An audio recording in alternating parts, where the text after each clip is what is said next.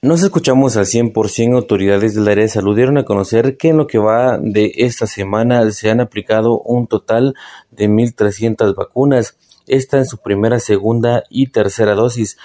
Ante ello, el director del área de salud de Quetzaltenango, Gustavo López, hizo llamado a la población del departamento de Quetzaltenango para seguir con el esquema de vacunación, el cual está habilitado en los distintos puestos o centros de salud ubicados en cada municipio del departamento de Quetzaltenango.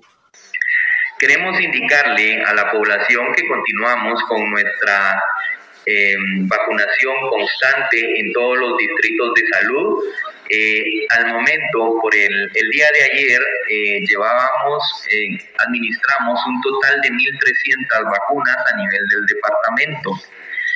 Eh, en Quetzaltenango, en, a nivel departamental, eh, nos quedamos con primeras dosis en, niños de 6 a 8 años, en Huitán con un 67%, Concepción Chiquirichapa con un 62%, La Esperanza con un 57%, San Juan Ostuncalco con un 44% y eh, los eh, índices más bajos de vacunación en niños de 6 a 11 años los tenemos en Sunil, Palestina de los Altos, Almolonga y Génova.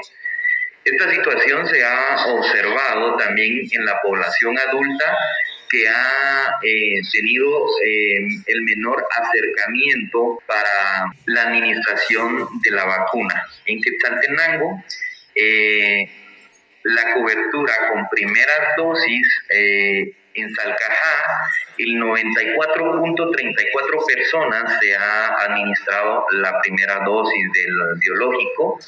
Eh, Quetzaltenango vamos con un 92%, eh, por ciento, Sevilla un 91% y eh, San Mateo 89%. Con esta información retorno a cabina como nos escuchamos.